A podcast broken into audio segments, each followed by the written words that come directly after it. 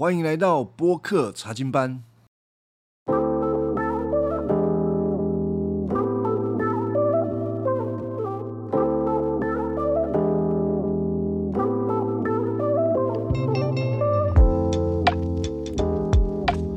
好，我们上一次讲到这个亚伯拉罕，他的整个人生就像是一个旅程一样。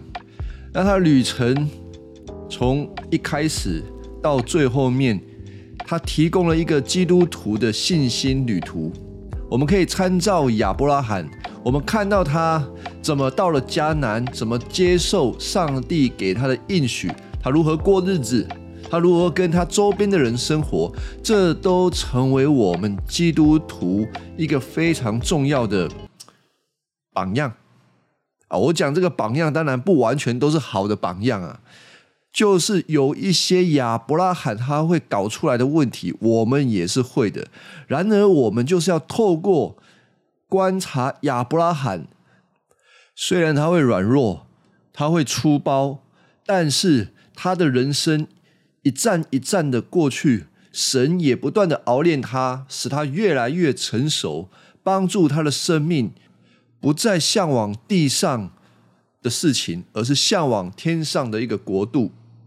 啊，所以呢，我们来看一下这个创世纪第十二章，亚伯拉罕他初次来到迦南。那我的标题是说，天国的代初次来到迦南跛脚的天国大使。啊，为什么会说这个亚伯拉罕他是一个天国的大使呢？我们需要从第十二章来看神。他怎么样祝福亚伯拉罕？给亚伯拉罕什么样的应许？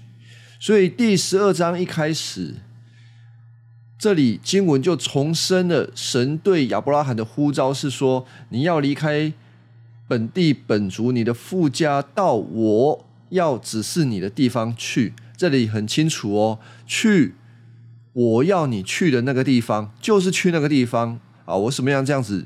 讲这个事情，因为后面我们会看到跟这个有关系的。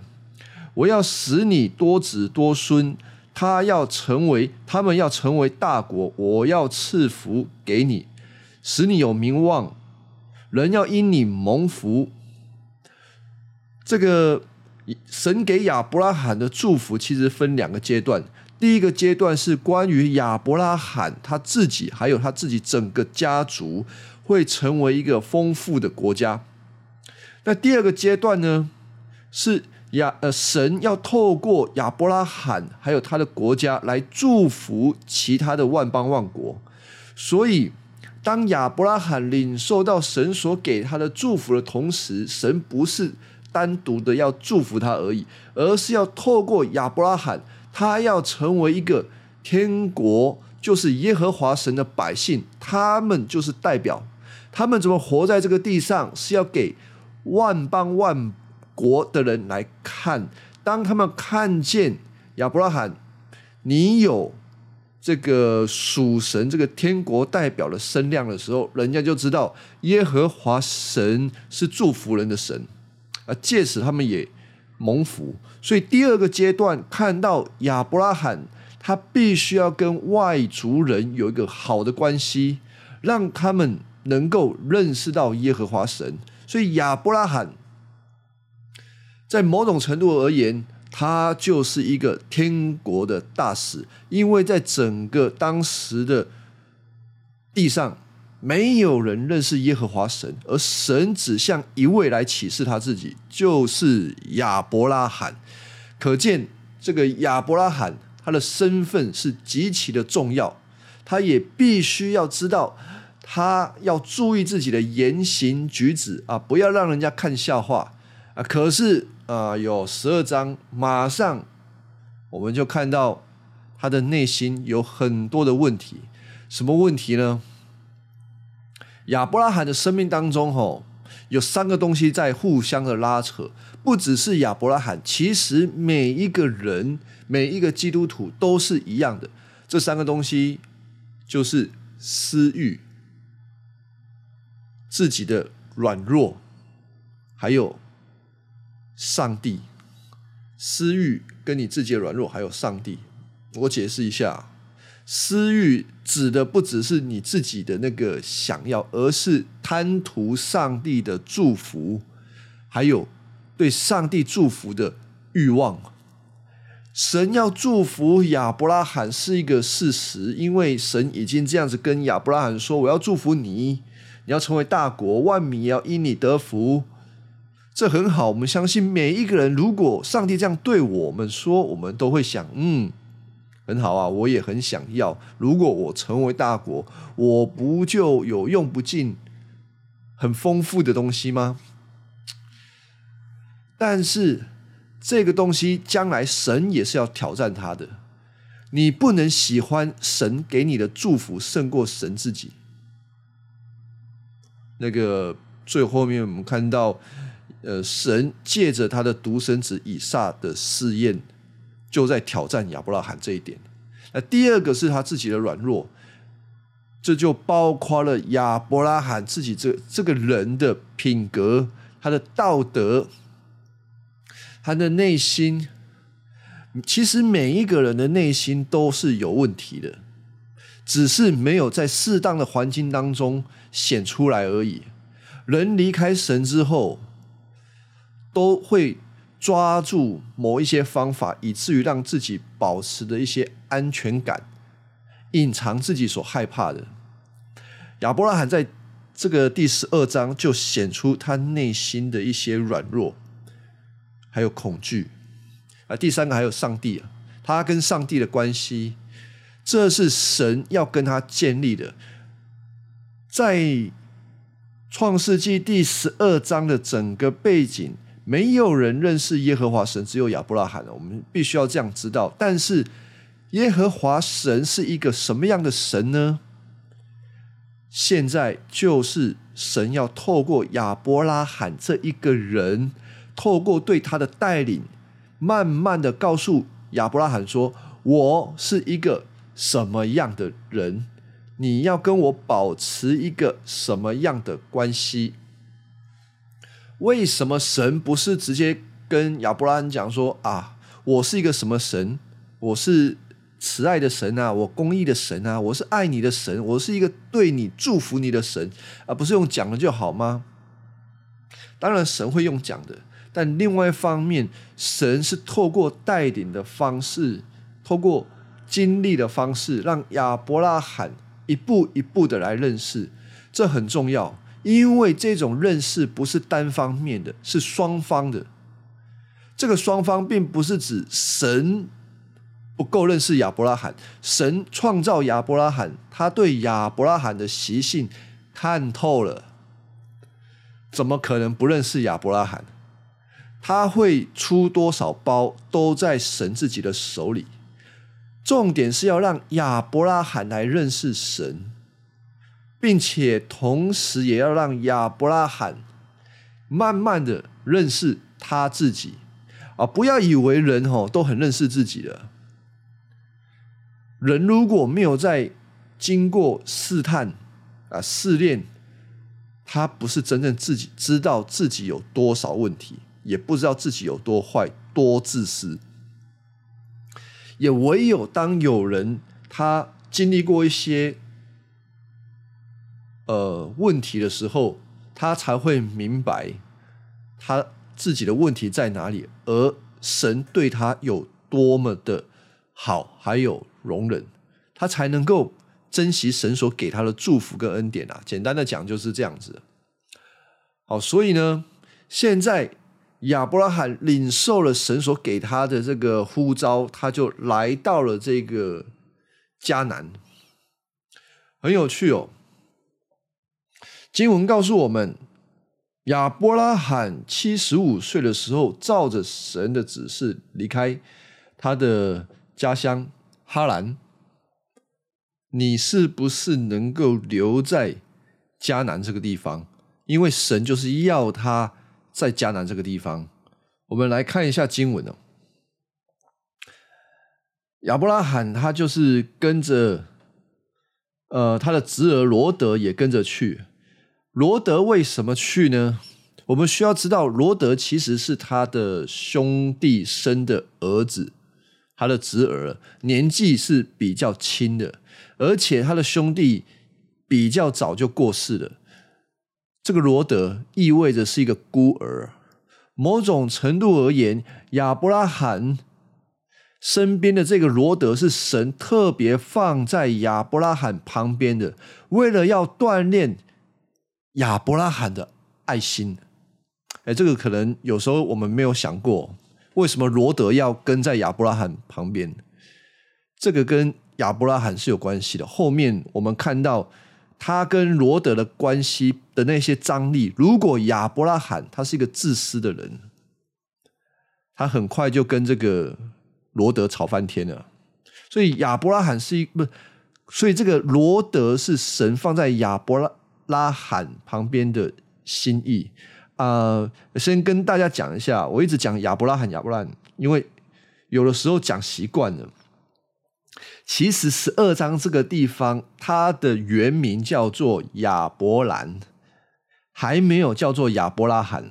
那我如果有的时候转不过来，就听众自己要转换一下啊。所以亚伯兰带着侄儿就来到了这个迦南地。到了迦南地之后，神就向亚伯拉罕显现了，跟亚伯拉罕说：“啊，这块土地就是要赐给你的后裔啊！”啊，听起来好像不错，但是那一块土地上面不是空空的呢，那一块土地上面是有住人的呢。上帝，你不是在开玩笑吧？你要？祝福我，还要祝福我的后裔。可是现在是怎么一回事呢？就是说，时间还没到，我可能就是要在这个地方慢慢等。因为上帝没有那个时间表给亚伯拉罕，亚伯拉罕他能够做什么啊？不然就反正都走了那么远的路，不然就去迦南逛一逛，逛完就。回家吧，啊！我想搞不好有一些人就想一想，这个上帝是不是开玩笑，就去逛一逛就离开了。但是亚伯拉罕他并没有这么做哦。经文先让我们看到的是，他接受上帝的安排，他相信这块土地就是神要赐给他后裔的土地，所以亚伯拉罕就做了一个举动，就是。在那边筑了一座坛，筑坛这件事情就是意味着他用这个行动来感谢神，他用信心接受了上帝所赐给他的。后来亚伯拉罕又往南移动，来到了伯特利城的东边的山区，在那个地方他又扎营，又建了另外一座坛，祭拜神。呃，后来他就住在这个迦南的南部。那他从迦南的北部到迦南的南部，分别足坛，这表示什么呢？我想很有可能亚伯拉罕初次来到迦南，这是神所要给他的，他就好好的来观察一下那里的环境，从北到南都足了坛，用信心来回应。也许过了一段时间呢。经文没有给我们看到到底过了多少时间。亚伯拉罕住在南部，表示他并不是住在亚那个迦南的城市里面，他是住在外围。这个时候呢，啊，发生了一个饥荒，非常的严重。亚伯拉罕啊，亚伯兰就一直往南移，移到了埃及，要暂时住在那个地方。这个饥荒啊，也是神给亚伯拉罕的第二个考验。第一个考验就是看这块土地上面有住人，你信，你愿不愿意接受这是上帝的祝福呢？亚伯拉罕信并且接受，他足坛嘛。那第二个考验是，这里发生饥荒了，你该怎么办呢？饥荒来了，意味一种外在的环境呢？你碰到了这个外在的环境，你的反应是什么？惨了惨了，饥荒来了，没东西吃了，该怎么办呢？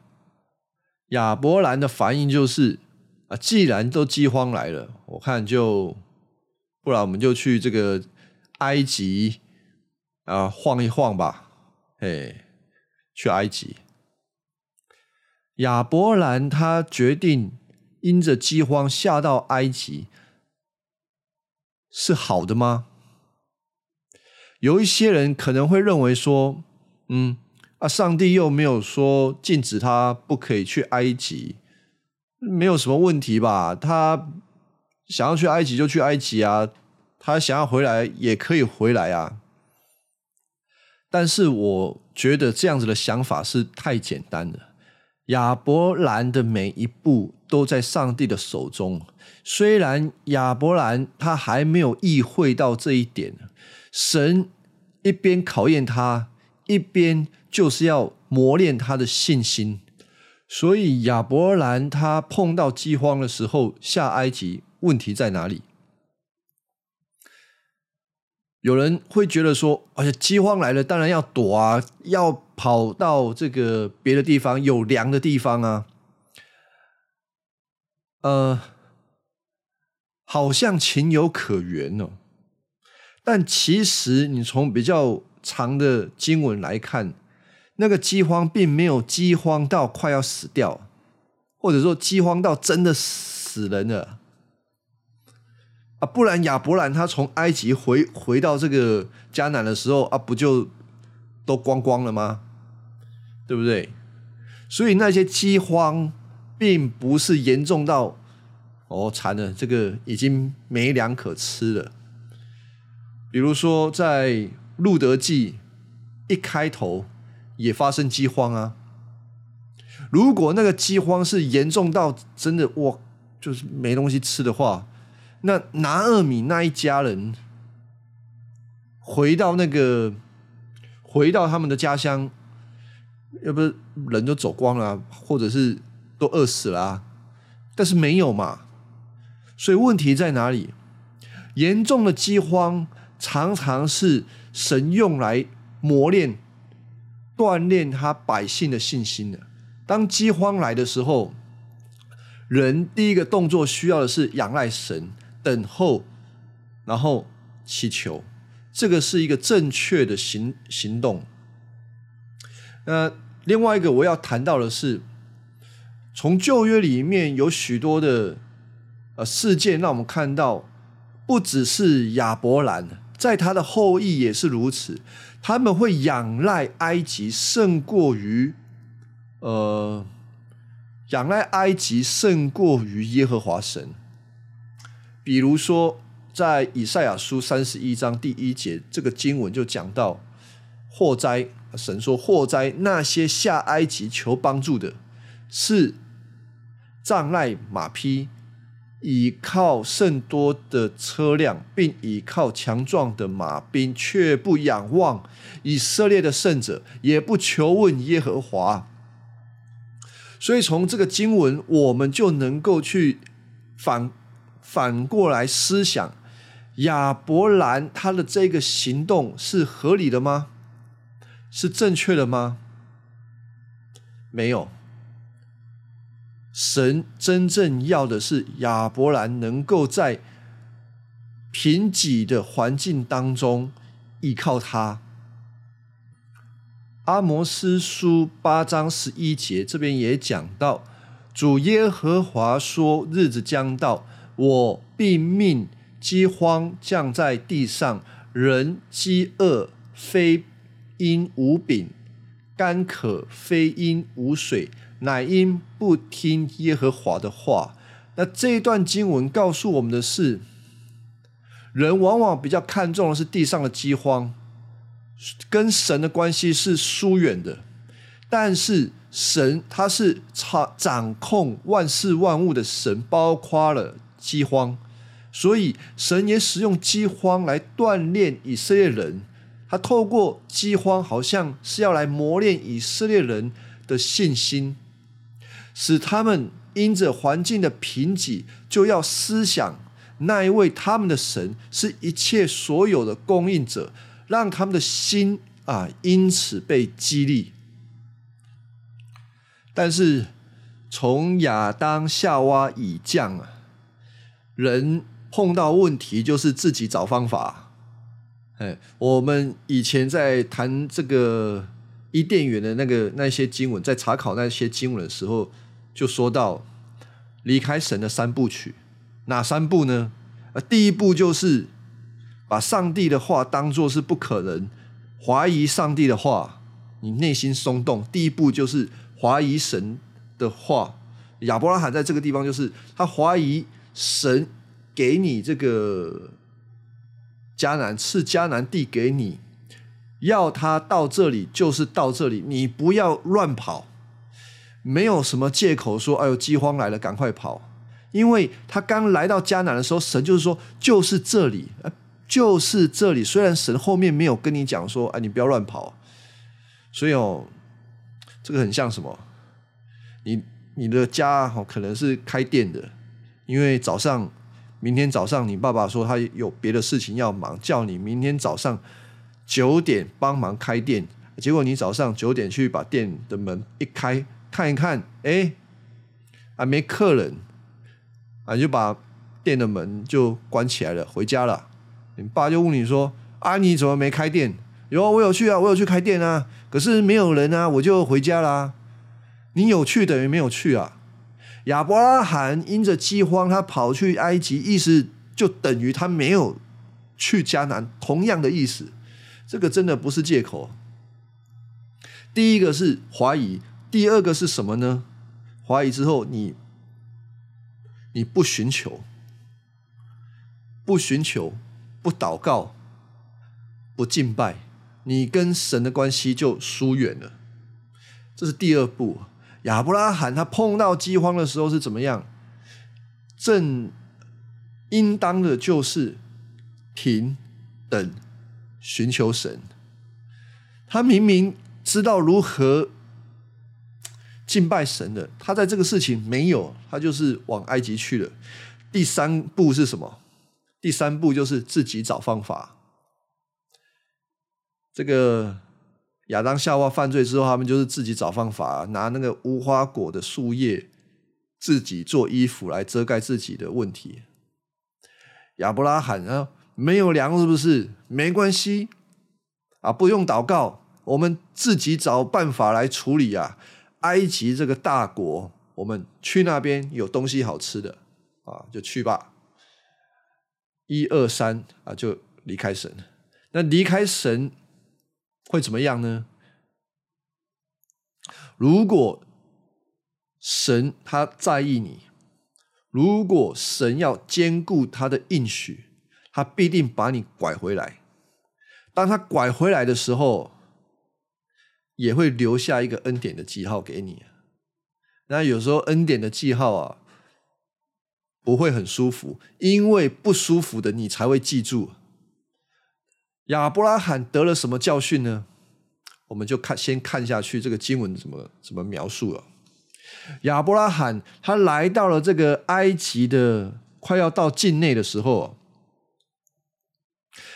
他跟他的老婆撒来说：“哎，你是一个美丽的女子。”哎，亚伯兰第十二节。呃，十二章十二节，埃及人看见你，一定会说：“啊，这是他的妻子，因此杀害我而留下你。”这个很有趣呢。埃及人真的很坏吗？我们有的时候会认为说：“哎呀，不认识神的人很坏。”哎，可是你看一下哦。从最后面来看，埃及人不一定坏到不讲道理啊。相对的是，亚伯拉罕的内心似乎是更诡诈的、更自私的。我们前面讲，他要调整的是他自己的软弱，他在这个地方的软弱就暴露无遗啊。他在怕什么？人家看到他老婆漂亮，就把他。给杀了，然后抢走他老婆啊！其实真的会这样发生吗？也许有可能，但同时他也忘记他是天国的大使，神会保护他，神会照顾他。他把神全部都忘光光，他现在自己想办法，就是他靠自己的方式来保护他自己啦。所以呢，他就自以为好法好办法，还要卖他的老婆，让他的老婆当做他的妹妹啊，这样人家就不会杀他了。奇怪呢，亚伯兰他知道要保护他自己，为什么就不会保护他的老婆呢？从这一点来讲哦。他真的是不明白神的心意啊，这个有点非战之罪了。因为从亚伯拉罕开始嘛，从亚伯兰开始嘛，他对神神的心意啊，所谓的婚姻啊，没有哦。应该说，他们知道神的心意就是一男一女。这个是神放在人心里本来就有的，不管人有没有离开神，有没有从神自己的启示来认识这件事情。你从这个非基督徒世界各地任何一个文化来讲，没有一个文化是可以支持一夫多妻的啦，或者是一妻多夫的。当然，少部分的民族有，但是从一个比较普遍的角度来谈，都是这样。为什么呢？因为我们的心，人的心，对于爱、爱情、婚姻这种事情，带着神所给人里面的设定，就是要专一，要忠诚。要不然都没有啊。这个在外邦的国家看来，都是一个普世价值。亚伯拉罕在这个事情上面就没有做出一个合一的榜样啊！也许有人会问说：“哎呀，这个埃及的人，他们真的有这个价值吗？他们真的认为一夫一妻是好的吗？”啊，当然，法老他可能有一些妾，但是他们肯定会尊重别人的别人的配偶。后面的经文就让我们看到了。好，我先照着经文继续下去。这个地方，他们进到了埃及之后，果然哇，这个莎莱到底有多漂亮啊？这个很多人都很好奇啊，因为其实他的年纪在这个时候大概七八十岁了，七八十岁法老都会觊觎哦，这个厉害。很多人想要上天堂的时候。看一下啊，莎莱到底是多漂亮？好，果然就有人跟法老讲啊，这个有一个亚伯兰呢，他老婆很漂亮，娶过来做老婆啊，真的就被娶过来做老婆。法老对这个亚伯兰重赏，给他重赏，给他牛、羊、驴、骆驼、奴婢，这么好，哇，这个亚伯兰还敢收，他敢用敢收，哦，我实在是佩服。这个跟卖老婆有什么有什么差？这个就是卖老婆啊！但是如果这个事情继续发展下去，会有什么问题呢？问题就会造成神对亚伯兰的应许就中断了，因为神要给亚伯兰的应许，那个他要成为大国，他要生小孩嘛。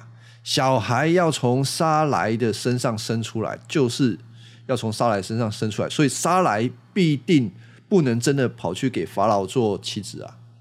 神降灾介入这件事情，他降灾之后，呃，经文让我们看到法老跟王室的许多人都患了一些疾病，于是啊，法老就把亚伯兰找过来啊，问他说：“你？”是怎样待我们？为什么不跟我们讲她是你的妻子呢？为什么要让我把她娶了呢？你的妻子在这里，把她带走吧。哎，这个可想而知啊。啊，亚伯兰是在埃及被法老臭骂一顿，这个都是当着众人的面被臭骂一顿。这个天国大使初次来到迦南，迦南人可能就在想：这个新来的新住民，怎么一下子没多久饥荒来了，他就跑去埃及了呢？那到了埃及。为了自己的性命，把老婆给卖了，最后是上帝出手，反而让自己啊被羞辱。所以我讲这个天国的大使啊，他一来到迦南就跛了脚。如果神没有出手，这个亚伯兰他是没有办法。按照他自己的能力来承接上帝的应许的，他没有办法让他自己成为一个大国，他自己本身没有一个好的榜样，他也没有办法跟外邦的人有一个好友好的关系，好让人家看到这个亚伯兰是一个有上帝的人。虽然如此，神会按照他自己的护理。按照他自己的方法来保护亚伯兰啊，并且呢，在整个过程当中是让亚伯兰一步一步的认识神，也使得亚伯兰在接下来的日子开始可以更加的去依靠神，他的生命就渐渐的改变。所以，当我们在阅读亚伯兰、亚伯拉罕的时候，也是一样。我们要认识这位神，他既然是至高神，他所要的是要我们信靠他。所以，当我们碰到一些问题跟挑战的时候，我们总是回去用我们自己的老方法，还是要换一个新的方式，帮助我们更加的倚靠神呢？